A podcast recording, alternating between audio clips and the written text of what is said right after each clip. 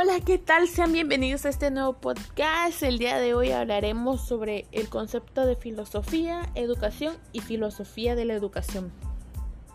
La filosofía busca responder problemas, busca cuestionarnos sobre la existencia del conocimiento, es el amor al saber. Es una reflexión metódica que refleja la articulación del conocimiento y los límites de la existencia y de los modos del ser.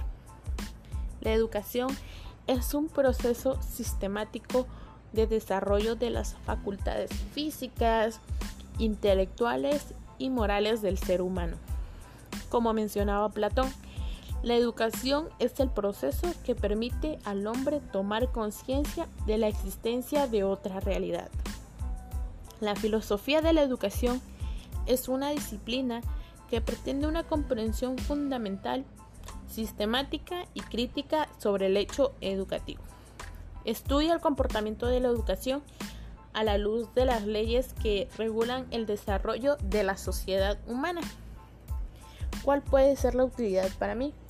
La utilidad que tiene para mí la filosofía de la educación es que se dedique al educar, ayudar al ser humano a comprender la totalidad del conocimiento o del ser.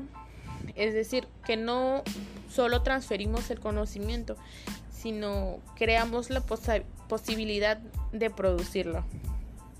Las implicaciones que tiene para una escuela es que en las aulas se puedan comprender lo que es el hecho educativo de una manera holinística, tal como es la formación, el aprendizaje, la educabilidad, la libertad, la disciplina, la creatividad del alumno, etc.